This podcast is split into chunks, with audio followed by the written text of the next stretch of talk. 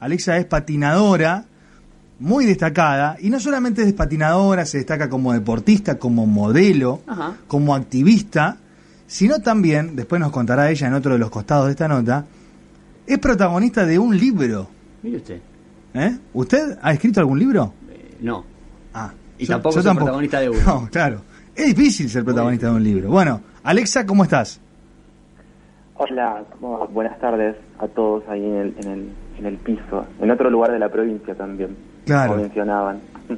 Claro. Este, y, y, es más o menos cierto lo que fui contando, me faltó algún detalle más. ¿Qué agregarías?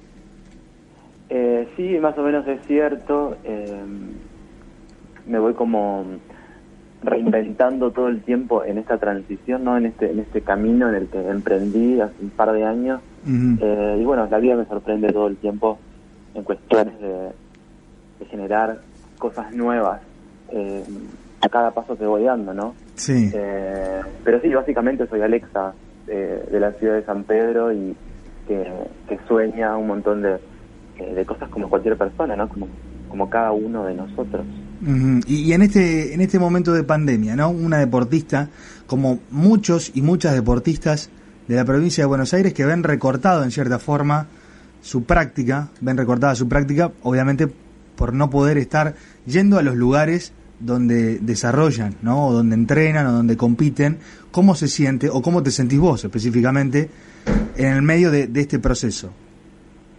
Eh, bueno, primero para poner en contexto, eh, yo soy patinadora de velocidad, ¿sí? Porque a veces asimilamos el patín con, lo artístico. Claro.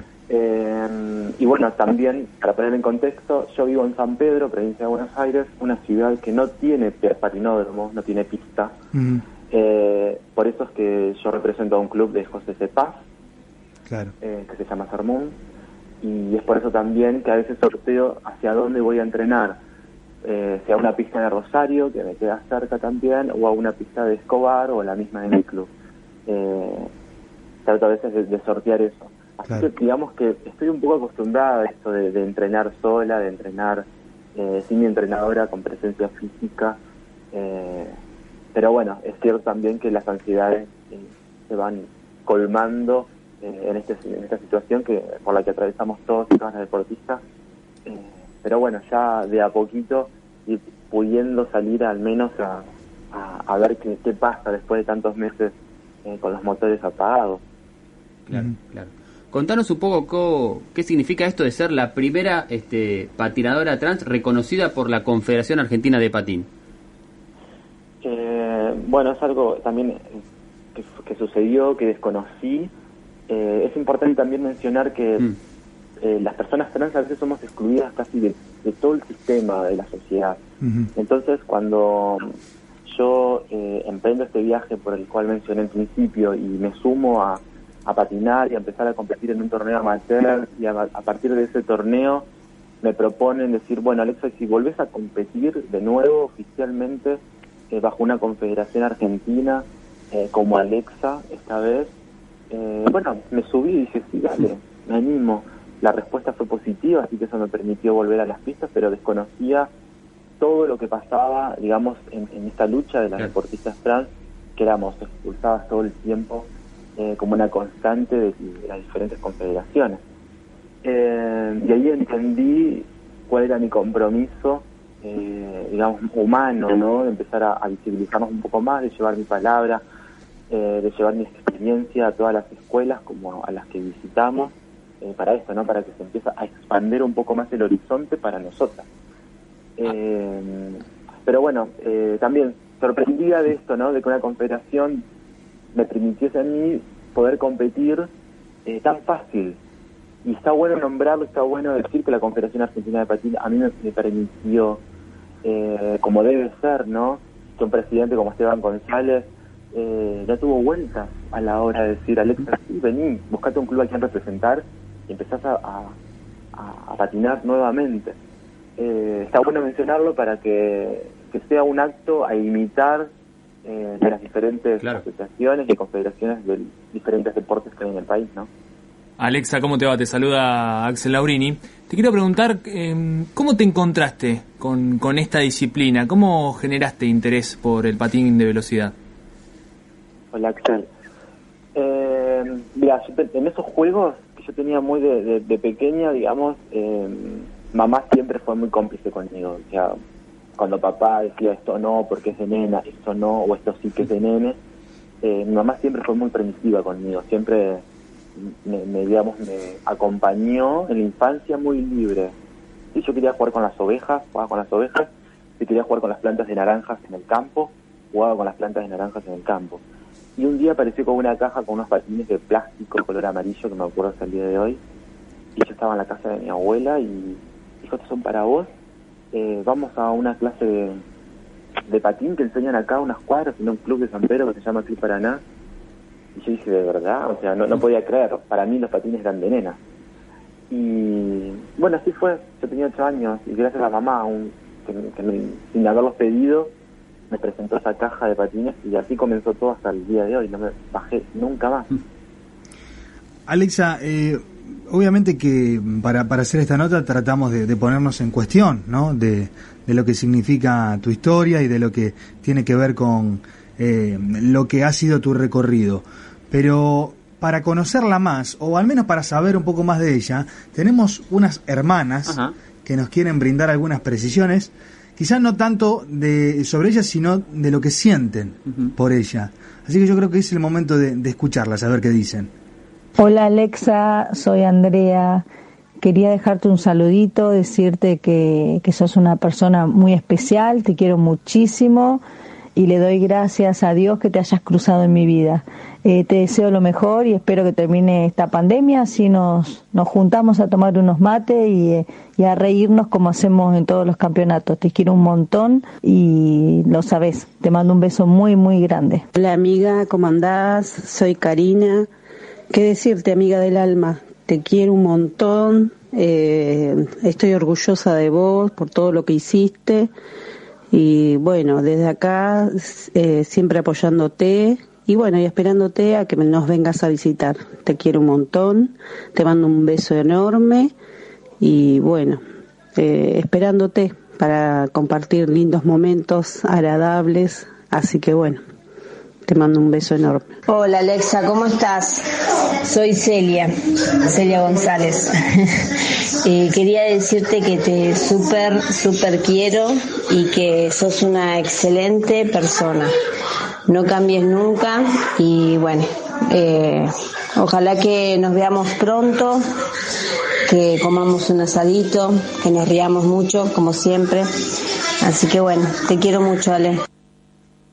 Tremendo, ¿no? Eh, sentirse querido es algo, es un sentimiento que no muchas veces eh, uno puede sentir, sobre todo de, más de una persona, porque hay veces, en cuanto a las relaciones de afinidad o de amistad, eh, es difícil encontrar muchas, ¿no? Tampoco son necesarias tener muchas, pero sentirse querido es un sentimiento muy especial, ¿no, Alexa? Wow, sin palabras. Andrea, Cari, Felia, ¿Ustedes saben con quién hablaron? Sí, tengo entendido que una de ellas, Andrea, es tu entrenadora, puede ser o no. Sí, no solo eso, no solo es mi amiga, no solo es una excelente mujer en el mundo. Eh, o sea, yo cuando tenía ocho años, yo patinaba y jugaba a ser Andrea González. yo jugaba a ser Andrea González. La conocí a Andrea a mis 11 años por primera vez y yo lo, primero que hice fue abrazarla, pedir una foto y quedarme con ella toda una tarde en un estadio porque estaba fanatizada con Andrea González. Andrea González es para cualquier futbolista lo que es Maradona, o sea, es la más grande de Argentina. Eh, y hoy es mi entrenadora, hoy es mi amiga, hoy está dentro de mi vínculo y eh, me, me dejaron sin palabras. Eh, pienso, ¿no? Esto, esta eh, comparación que traza Alexa con, con Andrea González, que a nosotros, un poco por, por mm, eh, pecar de, ignorancia y también por no estar lo suficientemente informados eh, en algunas cuestiones, se nos pasa y que ella pone blanco sobre negro respecto a lo que significa Alexa, perdón, Andrea, no solo para su vida, sino como referente en el ámbito del, del, del patín con, a velocidad, ¿sí? Este, y, en esos momentos donde vos quizás estabas eh, tratando de, construir eh, esa identidad que todos todo el tiempo estamos construyendo en el vínculo con los otros y las otras.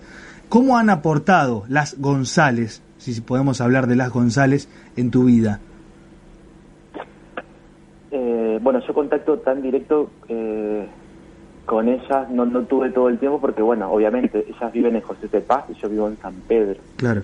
Eh, yo conocí a Andrea en los, primeros años míos de competencias cuando viajábamos a competir a los torneos sudamericanos a Mar del Plata, donde se juntaba todo el, mundo del patín en esa ciudad.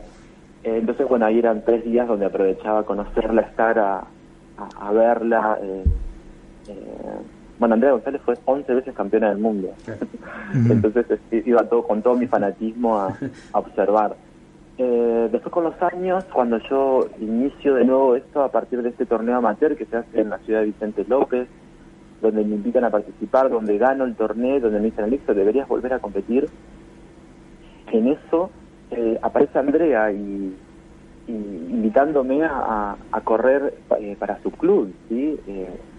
Bajo sus entrenamientos. Y para mí fue un, honor, o sea, hasta el día de hoy yo estoy muy feliz de, de poder entrenar y, y representar a, a, su club. Eh, no sé, no voy a quedar corta siempre con lo que con lo que yo diga de Andrea y sus hermanas, Celia y Cari, que, que las amo. Alexa, en tu proceso de, de transición, este, de descubrirte como, como, una persona trans, ¿cuán importante fue eh, el apego del, del deporte eh, y el patín en ese, en ese tránsito? Eh, yo creo que el, mismo que, le, sucede a cualquier niño o niña, ¿no? Creo que el deporte eh, nos disciplina desde muy niños a, a, esto, ¿no? A generar una pasión, a responderle a, a una disciplina deportiva, al compromiso, al compañerismo, eh, al hacerse de un club, al hacerse de amigos, al hacerse de un horario, al hacerse de una alimentación, al hacerse de un montón de factores que nos construyen como personas indirectamente sin darnos cuenta. ¿sí? Yo muchos años, por ejemplo, cuando mis amigos salían a, bailar, yo me dormía porque los domingos yo viajaba a competir. Em, creo que a mí el patín me permitió eso, como, como una chica trans, el poder insertarme dentro de un mundo al cual muchas de nosotros estamos excluidas. ¿sí? Estadísticamente hablamos que eh, las personas trans son expulsadas de sus casas a los 13 o a los 14 años solo por el hecho de ser, ¿no? bajo ese desconocimiento de qué es ser trans existe la discriminación y la discriminación es la expulsión. Entonces muchas las personas lo primero que hacen es pararse en la esquina de la prostitución teniendo entre 13 o 15 años, viviendo en la calle, siendo vulneradas y directamente hacia la muerte. Mi situación fue distinta, ¿sí? porque mi mamá me escuchó, me presentó un deporte, me presentó una actividad para poder ser y mediante eso transcurrí todos mis años. Entonces, cuando mis compañeras trans estaban en una situación de riesgo todos los días durmiendo en la calle, yo estaba entrenando, viajando a competir. Entonces, lo que tratamos de poder expander o expandir eh, es esto, ¿no? el mensaje de que el deporte salva vidas. El deporte salva vidas y debe ser de inclusión real, de inclusión real ahora. Eh, no debemos expulsar a las personas porque sean trans, porque sean, eh, no sé, X. ¿sí? porque el deporte es eso, el deporte eh, salva vidas. Creo que ese lema debe empezar a contagiarse y a hablarse y a debatir mucho más dentro de las comisiones o de quienes eh, las coordinan o, o, las manejan, ¿no? Sí, eh, y ampliando un poco la, en cuanto al informativo, bueno, el club de José Cepaz, que nos olvidamos de, nombrar, o que yo me, olvidé de nombrar, es el Club Sermón, y además Alexa compite en el equipo de, competencia Speedy González. Bueno, evidentemente eh, eh, los, González están rodeando su vida. Y ahora vamos a hablar con otra González en un ratito, porque antes le quiero, vamos a hablar, digo, vamos a, compartir un audio más. Pero antes de eso le quiero hacer una pregunta más, porque ella venía hablando de la identidad, de cómo la ha construido, de, la implicancia que ha tenido el deporte imbricando en su vida. Eh, y en ese sentido, pienso, ¿no? como referenta de, de, este movimiento eh, y, del activismo que de alguna forma u otra políticamente va dirigiendo en cada paso, eh, ¿qué significancia tuvo esta publicación que han hecho eh, en un lenguaje infantil, podríamos decir, mediante la editorial Chirimbote, en este libro que se denominó Soy Alexa, con ribetes de eh, lo que tiene que ver con la educación sexual integral? Eh, el libro son de esas cosas que de las que te pones a pensar y decís, no, no puede ser cierto, o nunca me imaginé esto en vida. Eh, hoy hablar de, infancias trans eh, me resulta a mí en lo cotidiano, porque soy activista, eh, muy naturalizado, pero que otras personas tomen la post y digan, no, queremos hablar de eso, queremos acompañar, es, y de la forma tan genuina, es inmenso.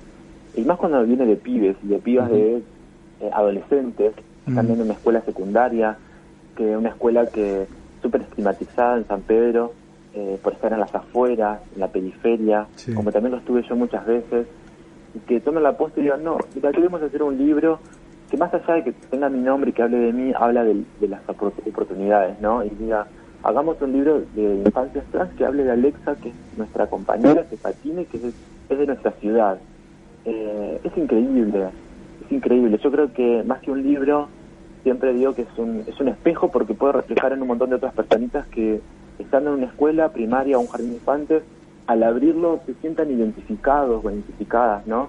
Entonces me parece que fue re lindo el gesto que hicieron, fue re lindo, eh, no por mí que yo soy grande, que tengo otra otra vida y otra oportunidad tuve, eh, pero sí está bueno para que no existan eh, replicándose historias tristes. Entonces, eh, me parece que la, creación del libro fue genial, fue genial. Y sobre todo que no es un libro que, que yo me propuse a editar, a hacer, eh, sino que me agarró por sorpresa y de una escuela dijeron, mira Alexa, queremos hacer un libro que cuente esto y, dije, wow. Tal cual. Eh, bueno, y lo prometido es deuda, eh, habíamos hablado. hay otra González que quiere, otra González que quiere saludar. En este caso no está circunscrita, o sea, en realidad su procedencia a la provincia de Buenos Aires, pero eso no quiere decir que no sea una, una hermana latinoamericana, como es el caso de Andreina González, que nos dice lo siguiente. Ah, Cariño, ¿cómo estás? Te mando un beso y un abrazo muy especial acá tu amiga la colombiana, Andreina.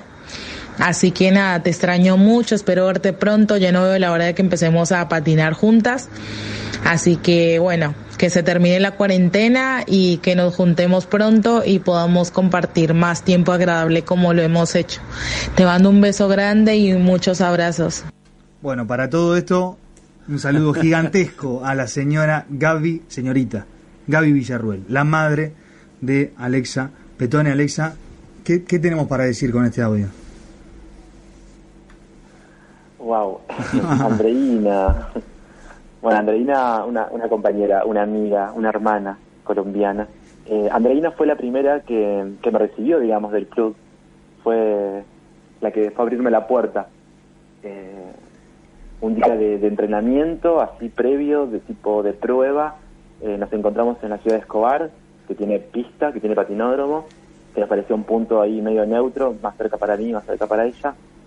Y fue la primera en ir y decirme, hola Alexa, yo soy tu compañera eh, y voy a competir. Somos de la misma categoría eh, y nada, nos hicimos amigas para siempre. la amo, la amo. Qué, lindas palabras, Alexa. Te, quiero compartir una lectura, eh, una opinión que, tengo al respecto de las niñeces trans, que tiene que ver con, con que la batalla que tienen no, no se termina con, con el documento y, que afrontan, lógicamente vos lo dijiste, situaciones muy complicadas. Hay que trabajar mucho con, con los padres, con, con la escuela. ¿Qué, ¿Qué autocrítica deben hacerse? Sí, eh, bueno, es es muy difícil de poder plantearlo, pero yo creo que el, el foco a tratar eh, es la educación, ¿sí? Eh, es la real implementación de la educación sexual integral dentro de las escuelas. Eh, hablar de las diferentes identidades, hablar de la oportunidad de poder ser. Siempre es importante entender que una identidad se construye, ¿sí? no se nos adjunta, no se compra, no nos designan, sino que mi propia identidad yo la construyo. Yo elijo qué comer, qué vestirme, qué música escuchar, qué música bailar, por dónde caminar, eh, X, X, X. Entonces, eh, creo que el foco es ahí, empezar a, a, tomar el compromiso, a, a interiorizarnos eh, sobre la, problemática, porque es una problemática hoy eh, dentro de las escuelas, para que las infancias y las adolescencias salgan a la vida con, con, información en la mano, con una herramienta para poder defenderse y con una, un acto discriminativo que se va deconstruyendo y se va rompiendo dentro de las aulas, para que cuando salgan de la escuela a la calle y yo ponga un comercio por haberme recibido, no sé, de perito mercantil, y cuando venga una persona trans a primer trabajo, no hacer un acto discriminatorio, sino decirle, sí, tomá, tenés un empleo, tenés un oficio, que tu condición, de la identidad no limite tus, capacidades. Eh, creo que es eso el punto. Eh, yo creo que viene, hay un devenir de las adolescencias importantes porque hay muchas adolescencias que vienen súper deconstruidas con otra cabeza, con otro chip, naturalizan las cosas de otra manera, en otro tiempo, pero el problema eh, sigue estando instalado porque, porque hay personas de otra generación mucho más grandes que todavía continúan siendo eh, un poco más violentas, ¿no? Pero bueno, son los procesos, son los cambios y dentro de esos cambios hay urgencias, obviamente, porque cualquier mamá que esté escuchando ahora que tenga una hija o un hijo trans, lo que quiere es que cuando su hijo o su hija vaya a la escuela mañana, sea tratado bien mañana, no dentro de 10 años o 20 años. Pero bueno, entendemos que, el proceso está al menos y es importante también que llevemos nuestra voz gracias a programas como este, como un montón de medios que, nos, llaman y nos hacen partícipes eh, para poder empezar a cambiar un poco mundo, ¿no? Porque es así. Claro, claro, totalmente. Y mm, en este en este activismo que, que desarrollás, ¿cómo convivís eh, con el hecho de, ser una figura importante por, por el deporte, por todo lo, lo, lo que haces? ¿Cómo, ¿Cómo se convive? Eh, con eso? Bien, eh, ahí es como una trampa, porque mm, siempre cuando me invitan a un lugar es por ser la primera patinadora trans, estar avalada por una confederación, bueno, todo, todos los, los decoderativos, ¿no? Y, eh, y yo aprovecho de eso para así llegar a un lugar y decir, bueno, acá no vamos a hablar del patín, acá nos vamos a sacar los patines, nos vamos a poner a sacar bien las zapatillas, vamos a pisar bien la tierra y a partir de ahí empezar a deconstruir todo eso que fui mencionando recién. Eh, tomo la aposta gracias al deporte. Es el deporte a mí que me pone en un lugar del activismo eh, reconocido, entre comillas. Pero me aprovecho de eso para empezar a hablar de otras cosas que antes deben suceder, antes del deporte. Eh, después el deporte es maravilloso y sana y cura y acompaña. Pero primero debemos entender otras cosas eh, para que después existan diferentes deportistas, ¿no? Eh, me parece que, que, me manejo, digamos, eh, por ese lado. Bueno, Alexa, este, te agradecemos por, por tu testimonio, por, por tu historia, por eh, la valentía también de, afrontar esta, estas situaciones y de explicarlo con, tanto detenimiento. Creo que comunicar estas cosas hace de que, se puedan reivindicar y empezar a, modificar esas estructuras tan estancas, establecidas que están. Eh, quizás eh, el deporte, en tu caso, ha sido esa situación que te llevó a, eh, potenciarte y es lo que nosotros también queremos validar, digamos, que una institución, en este caso como la Confederación Argentina de, Patín y los clubes que te, han, que te han albergado, te han permitido llevar adelante esta bandera y hoy ser una, una de las propulsoras de los derechos de las personas trans, sobre todo de los deportistas, ¿no? Sí, sí, es importante esto, ¿no? empezar a, remover un poco todas las instituciones deportivas, ¿sí? a capacitarnos para poder entender, me parece que es lo principal, y después nada, gente, eh, ser y dejar ser. Eh, es muy fácil, es muy fácil, no hay que dar tanta, tanto recorrido, ¿sí? Eh, es muy fácil, es acompañar nada más, acompañar y, que el deporte no debe perder su esencia, que es eso, ¿no? La inclusión. Y cuando un pibe, una piba se se acerca a una pileta de natación, a una cancha de fútbol, a una pista de patín, dejemos de mirar qué tiene entre las piernas y qué piensa, ¿sí? Dejemos que sean, que sean. Creo que el mensaje es súper contundente y claro. Me parece que es así, eh, sin ir más vuelta. Eh, y nada, gracias a ustedes por, por, por invitarme, por que existan estos programas, porque se repliquen estas voces y porque está bueno, está bueno que sean todos varones ahí en el estudio, creo, y que estén hablando de deportistas trans. No siempre sucede. Así que eh, muchas gracias por, por ese compromiso y el espacio. Bueno, Alexa, muchas gracias. Es tan simple como eso. Gracias. Ahí está, Alexa Patone, patinadora trans de, de, San Pedro, un poco recorrimos historia. Nosotros nos vamos a escuchar el 40 tips de la jornada de hoy. La tenemos a la doctora Laura Vives, ella es jefa del Servicio de Coordinación del Centro Regional de Hemoterapia de aquí de La Plata, así que escuchamos su consejo. Tips, donde los profesionales te acercan las claves para pasar el aislamiento. Tips. En esta cuarentena podemos ser más solidarios. La donación de sangre es una actividad que está permitida. Podés salir de tu casa y acercarte a donar. ¿Por qué es importante donar sangre? La sangre no se fabrica, ni se compra, ni se vende. Solo un brazo solidario puede dar sangre a alguien que le está esperando. Si te sentís bien, tenés entre 16 y 65 años y pesás más de 50 kilos, acércate a donar en 15 y 66 de 7 a 13 horas. Un consejo, lleva DNI y desayuna previamente. Donando sangre, das una oportunidad de vida a otro.